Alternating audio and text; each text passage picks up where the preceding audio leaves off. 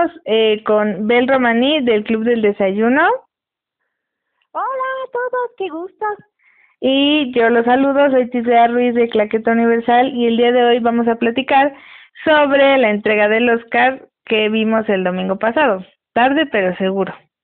Sí, por fin, por fin. Nos costó mucho trabajo poder, ahora sí, encontrar la manera de hacer este podcast y que se oiga de manera decente, pero sí, con mucha emoción porque el tema principal de este podcast va a ser lo que sucedió sobre todo con Parásitos, que bueno, sorprendió a muchísimos que hubiera ganado. Ya había yo platicado en el pasado podcast que siempre existe esa posibilidad de que por intereses o porque queremos creer amor al arte, la academia pueda hacer algún cambio, como en este caso que la verdad azotó horrible a 1917, que había sido el gran ganador en los BAFTA. Y aquí nos dan esta como situación de que, ay, qué padre, gana Parásitos y ay, buenísimo.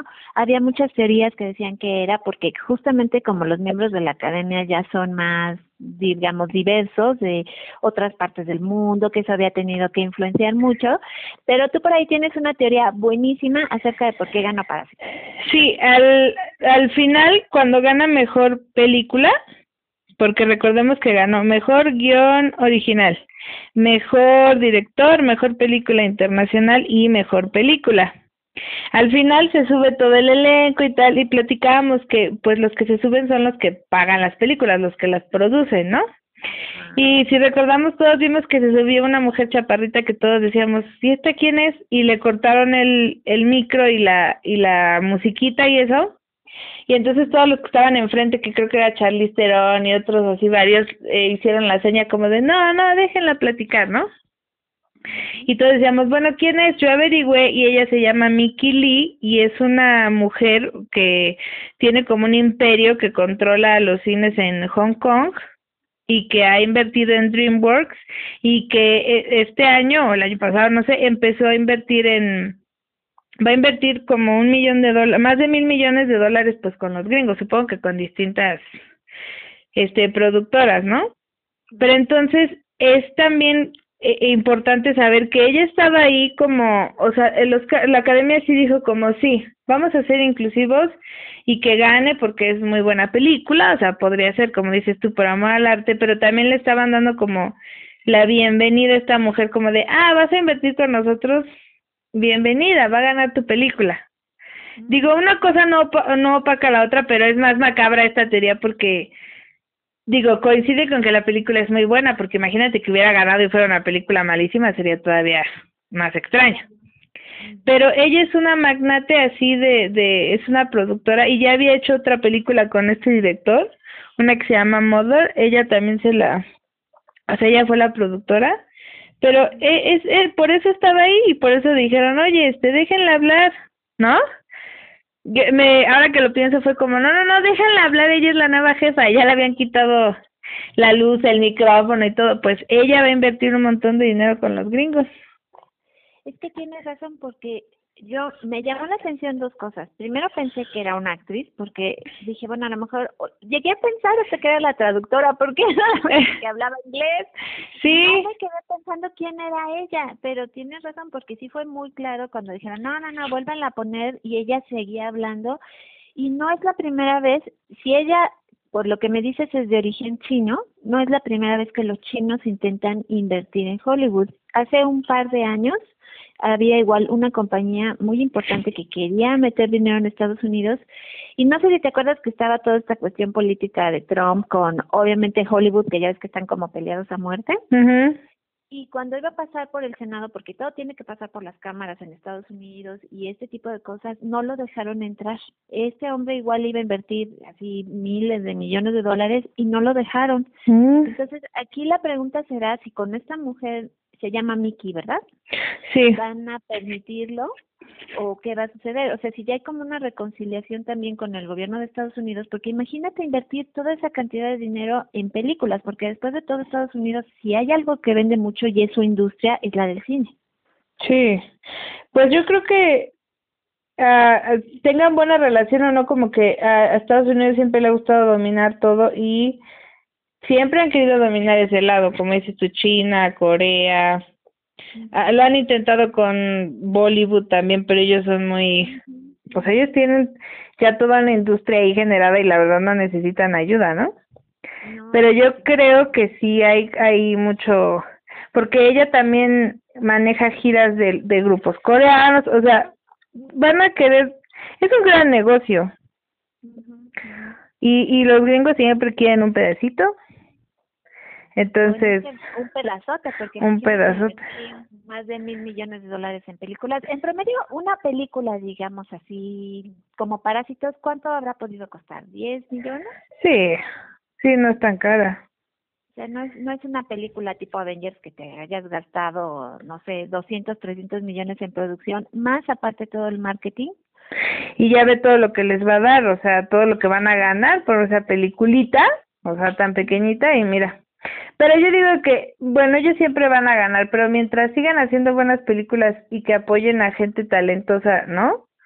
Como este hombre, pues está bien, digo, ellos van a ganar muchísimo dinero. Es la única cosa que la academia, pues como que da, siempre da lo que, bueno, aquí está un pedacito de lo que quieren, ¿no? Quieren que seamos inclusivos y que, ah, bueno, aquí está pero nunca pierden. O sea, nunca es políticamente correctos, ¿no?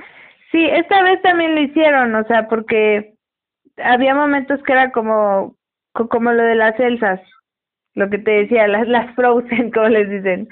Eh, vamos a traerlas a todas para que vean cómo nos encanta y todo, pero al final ella y Dina Menzel cantó más que todas. Y sabes qué, la canción, no sé, a ti, a mí no me gustó. O sea, Ay, no. buena, pero esta otra canción. Mm, mm, pero luego ya era como grito, grito, grito. ¡Ay! Ya. Eh, era como ¿no? Era como eso, como, ah, si ustedes nos hacen las voces y eso, pero pues, ¿quién es la mera mera? Esta. Pues sí. Como siempre. Estuvo, aparte me desesperó un poco porque sí sentí que luego ya estaba muy gritado.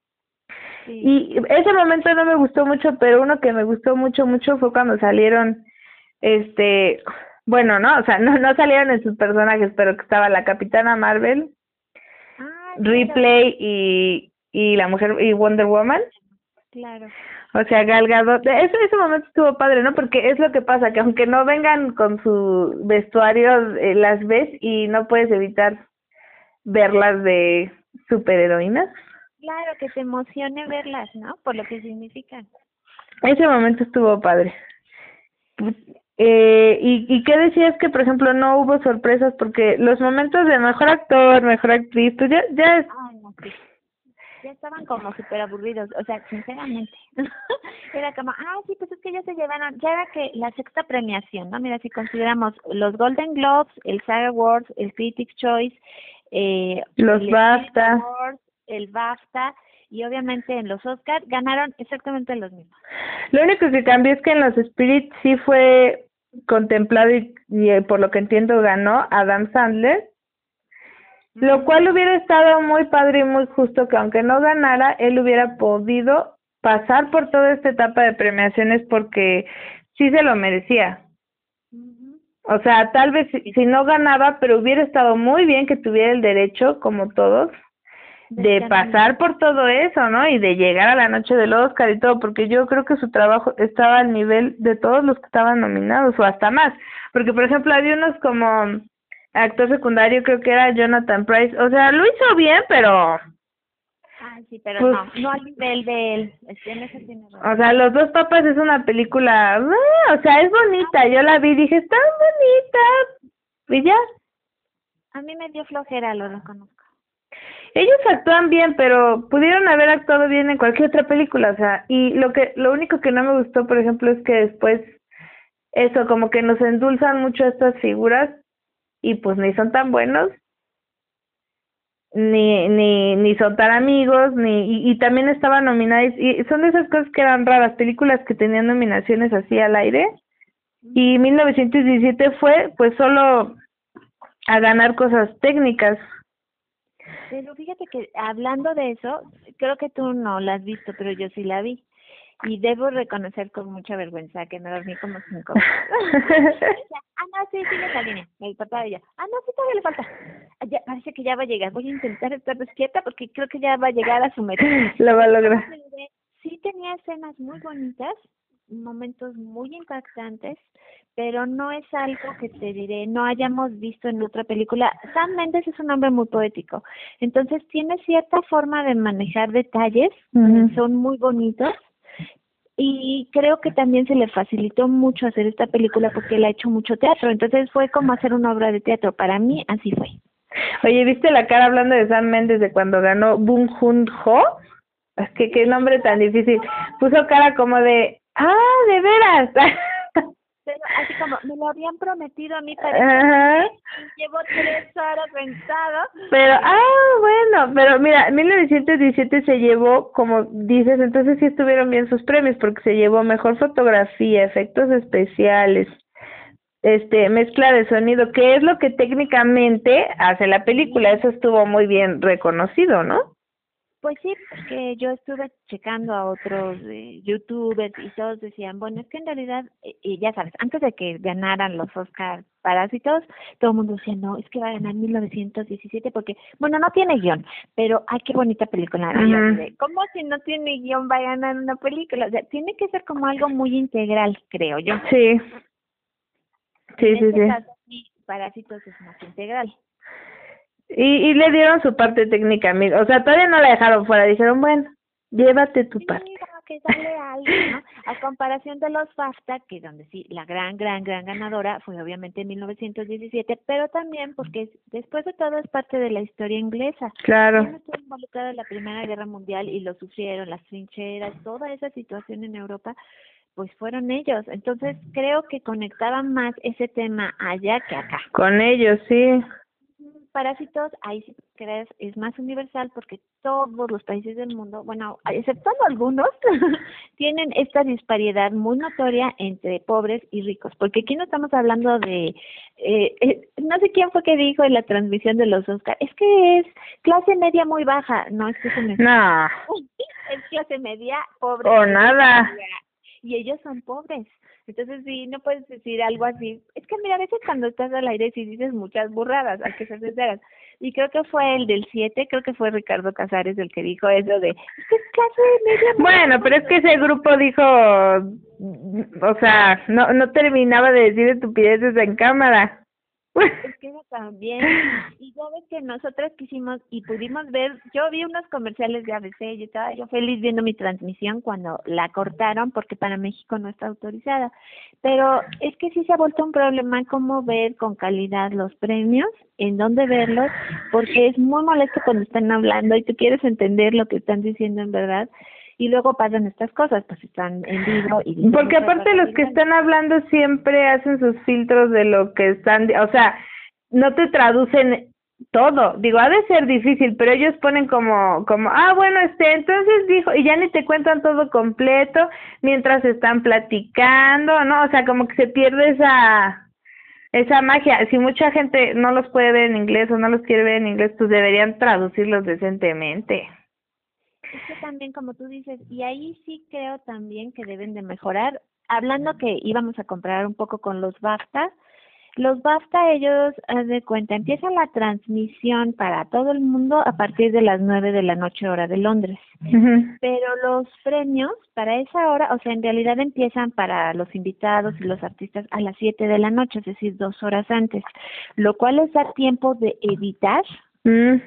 Pasan todos sin cortes comerciales y obviamente yo pienso, si tú quisieras, por ejemplo, traducirlos, te da un poco más de tiempo para, por lo menos si pudieras escuchar dos o tres minutos antes lo que están diciendo que salgas al aire, te juro que te da tiempo de traducir mejor.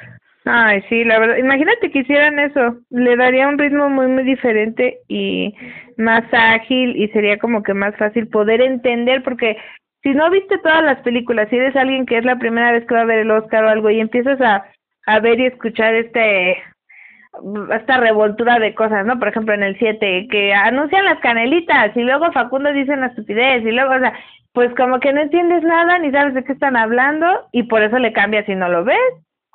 Claro.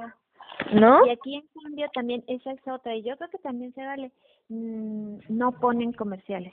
Los BAFTA van tal cual, o sea, empiezan a las nueve de la noche y terminan a las once, once y media exagerando, pero eso porque es otro tipo de premiación, no ponen los comerciales. Ya hasta el final, fíjate, ponen todas las categorías técnicas y ya es tu decisión si quieres ver o no. No, y los BAFTA llevan otro ritmo que es muy, es, es rápido y y lleva también un conductor, ¿no? Pero lo hace muy bien y van rapidito al punto, lo cual a lo mejor es lo que los hace diferentes al Oscar. A lo mejor el Oscar le gusta mantener su ritmo así como más eh, lentito, pero a lo mejor que hubiera, ¿sabes? Por ejemplo, ¿qué no me gustó del Oscar esta vez? Que no presentaban como, y ahora con ustedes las Frozen, las Celtas, ¿no? Eh, ahora con ustedes, por ejemplo, apareció Eminem a cantar una película que hizo hace, una, la canción que hizo hace, no sé, 10 años, lo cual está muy padre. Explicaron que fue porque cuando ganó no no se sentía capaz de ir y no sé qué y que era como su redención y ah ya ya puedo venir no no, no hubiera estado padrísimo que alguien me lo explicara y lo presentara pues sí.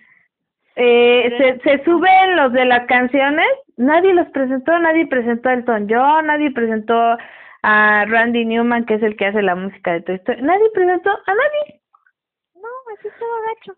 Es que eso sí también como que no no gustó mucho, creo yo. O sea, es que sí hace falta un presentador. Ahí sí, por ejemplo, los BAFTA tuvieron a Graham Norton, que es muy simpático y ya ves que tiene su programa en BBC, que además es la televisión pues prácticamente pública en Inglaterra, y tiene una calidad impresionante. O sea, ellos cuando tienen sus programas llevan a todo el mundo. O sea, es que también eso falta, es muy, muy, y se nota demasiado lo comercial de los Oscars.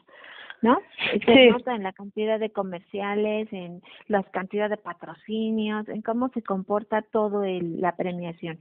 Entonces, bueno, pues es cuestión a lo mejor de acostumbrarse, pero en ese sentido me gustan más los BAFTA, aunque sé que los premios Oscar, pues son los premios Oscar, ¿no? Tienen obviamente todo ese glamour y esa belleza que a lo mejor con los ingleses también está, pero es diferente, es como más serio el asunto. Es que se refleja como son, o sea, los ingleses son mucho más cuadrados y van a lo que va, ¿no?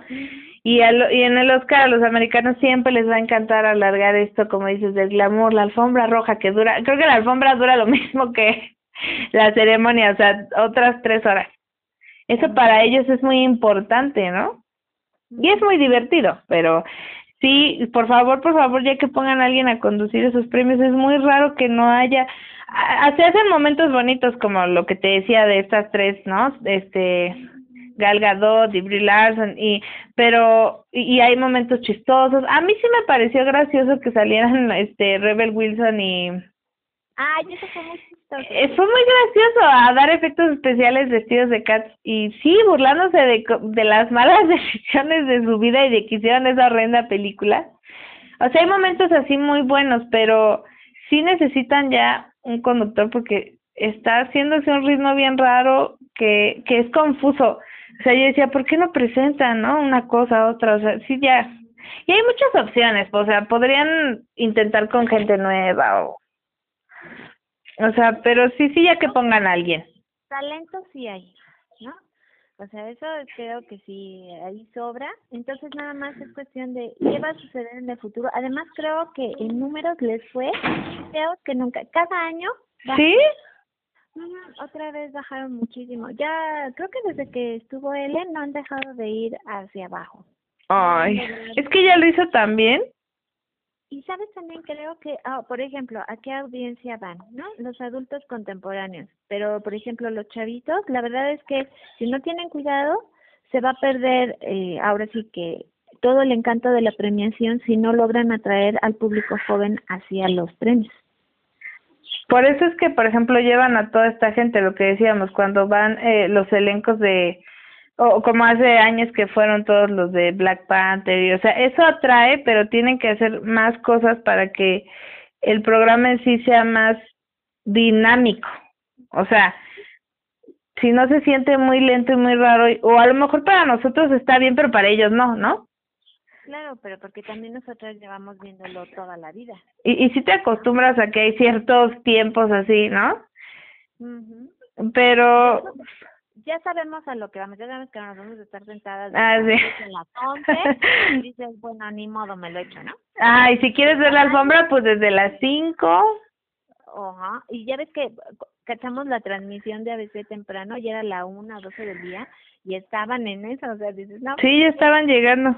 También otro momento que me gustó mucho y me dio mucha ternura fue cuando ganó ella, este, es una islandesa, ¿no? Que ganó por la música original de Joker.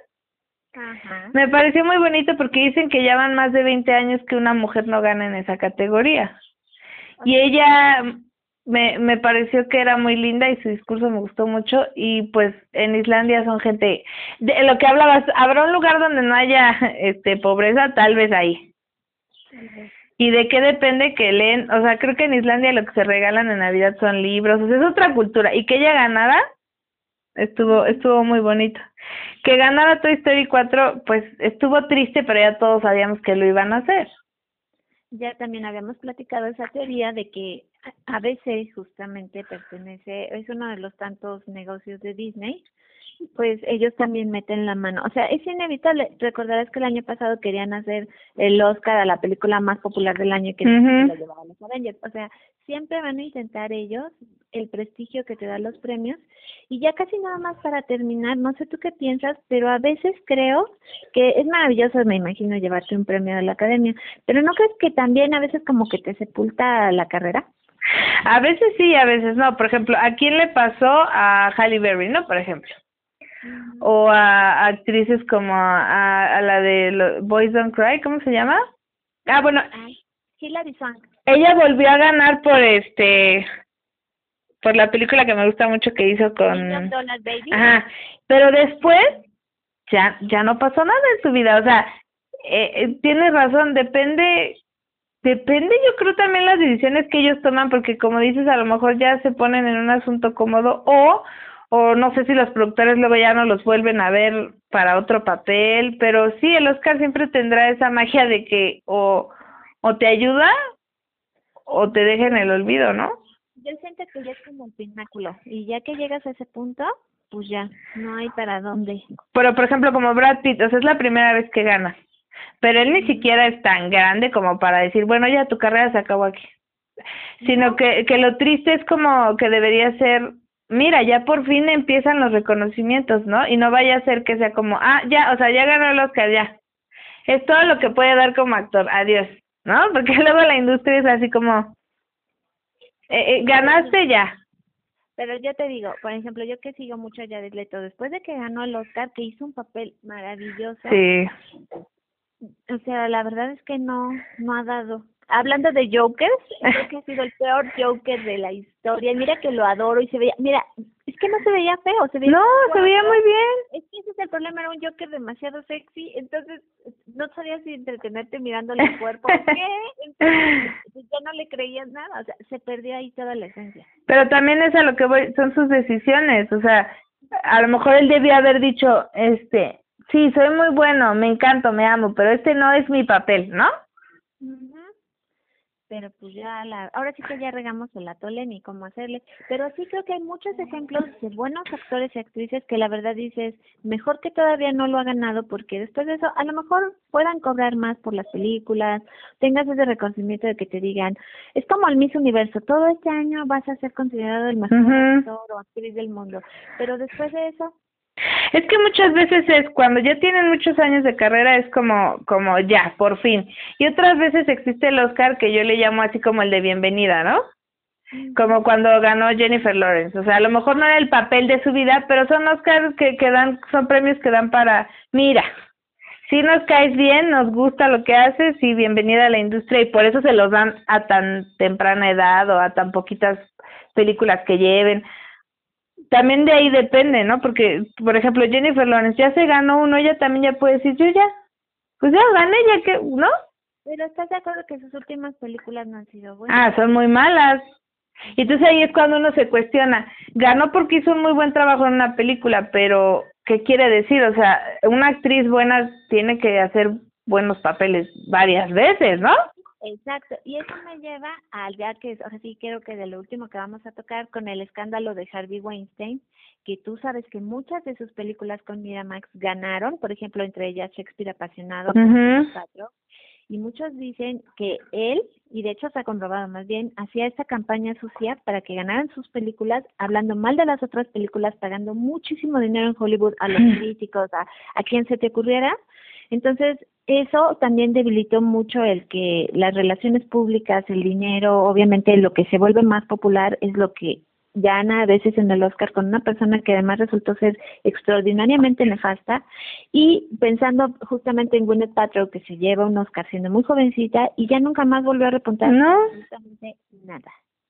Porque a veces los usan como dices tú para sus o sea es un juego pues a mí me conviene que gane fulano que gane esta película que gane este actor y es esa línea muy delgada donde debería, pues no sé, es un negocio, el cine es un negocio, pero también si le quitas todo lo bonito que es o lo que transmite o lo que debe transmitir, pero como dices tú, es que detrás se ve todo lo que hemos encontrado que hay.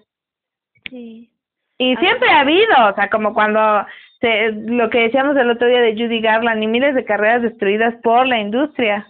Así es y nadie dice nada, ¿no? Ah, porque aparentemente dijeron algo, pero la verdad es que así como van las cosas parece que todo está volviendo a su cauce normal y no va a haber un cambio en verdad importante o que nos llame la atención y que tú digas, ah, no, mira, sí, ya se notó, ya tratan mejor a las mujeres en la industria o a los hombres, porque también ha habido casos de acoso en hombres. Sí. Entonces dices, bueno, entonces en realidad no ha cambiado nada, seguimos en lo mismo.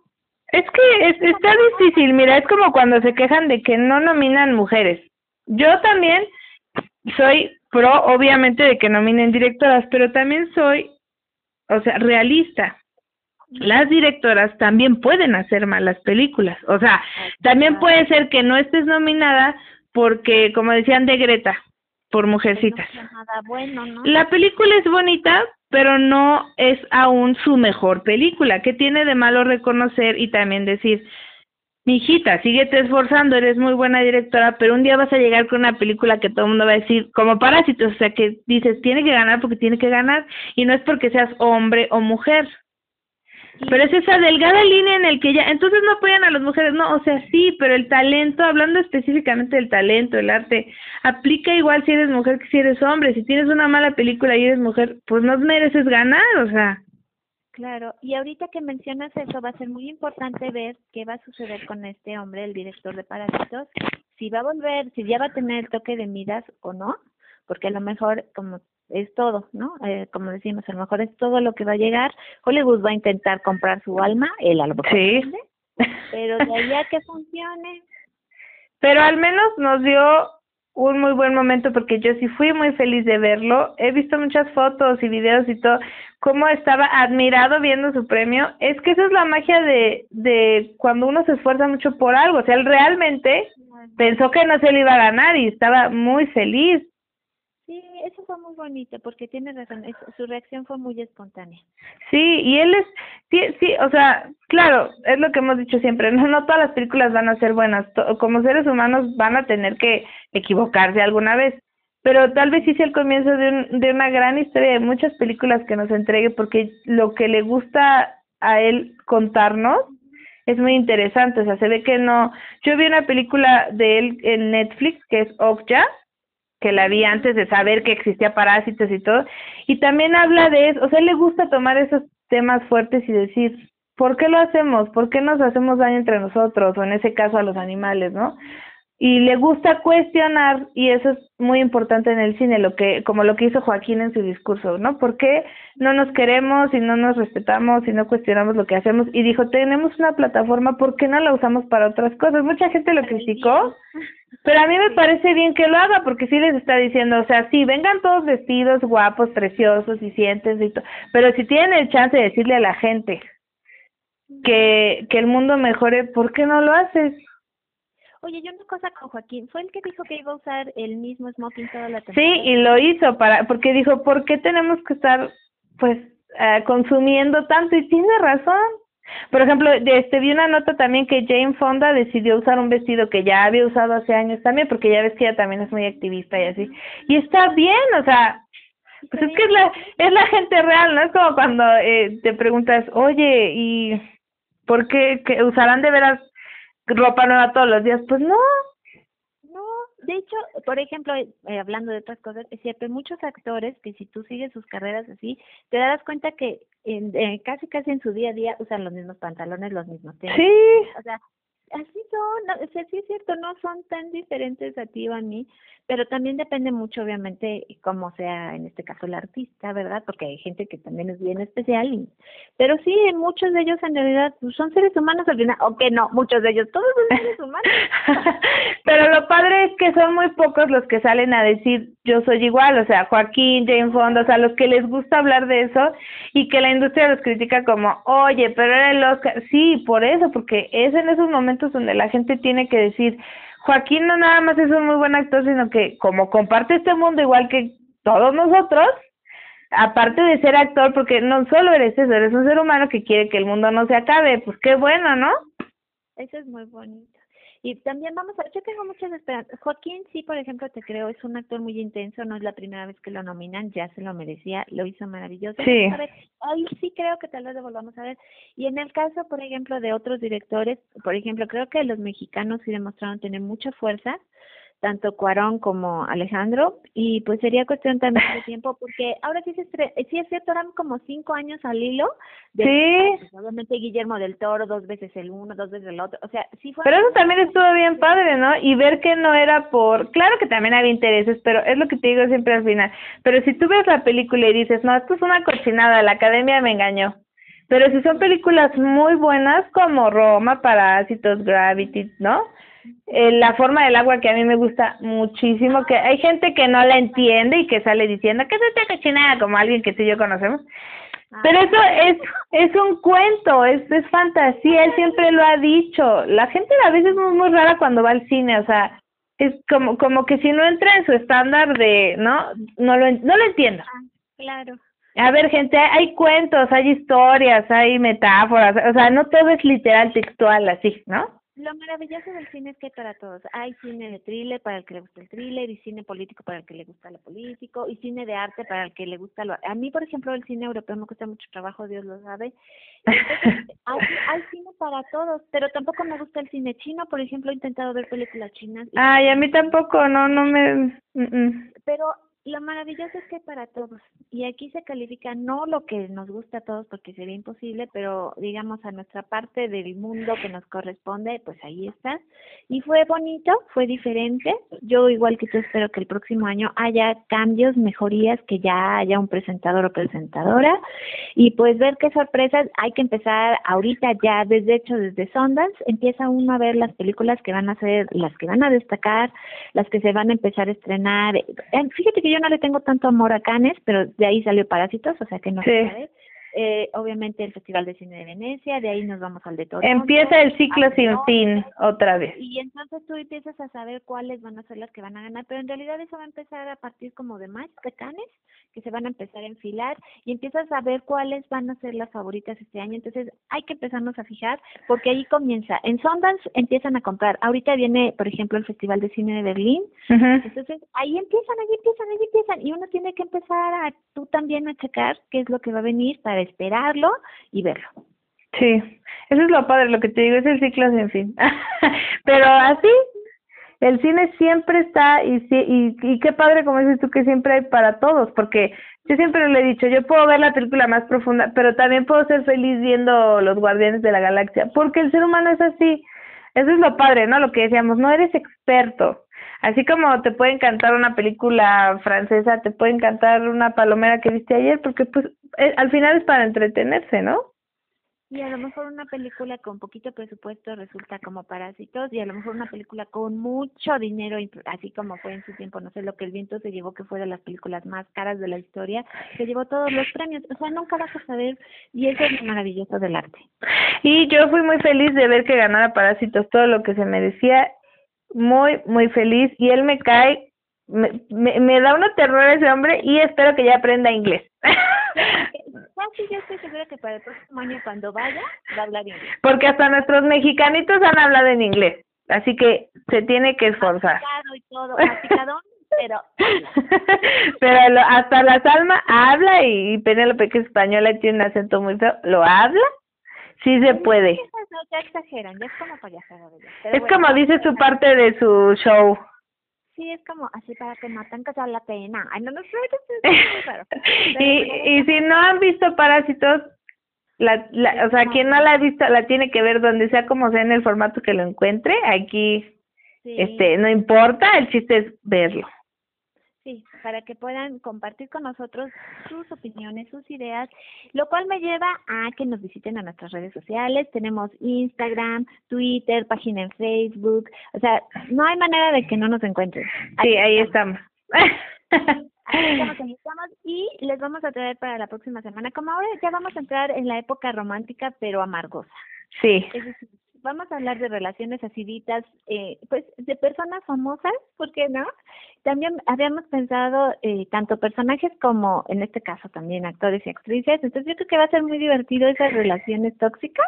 Nuestras nuestras parejas favoritas tóxicas de, del cine, porque Sí, hay, uff, Y ya ves que también en la vida real hay mucha tela de donde cortar, entonces eso va a ser para nuestro próximo episodio, para que nos sigan, inclusive si tienen ideas que nos quieran comentar de, pale de parejas, de parejas tóxicas, nos las compartan para que también las comentamos y si quieren... sí, ¿por qué, ¿por qué las parejas tóxicas no merecen celebrarse también? Sí, digo, es un amor enfermo, pero es Hay que ser inclusives, todas y todes. todos, todos. Entonces, pues así quedamos, tenemos una cita para tomarnos nuestra próxima taza de café juntos. Mi nombre es Del Romani Mi nombre es Tisbea Ruiz.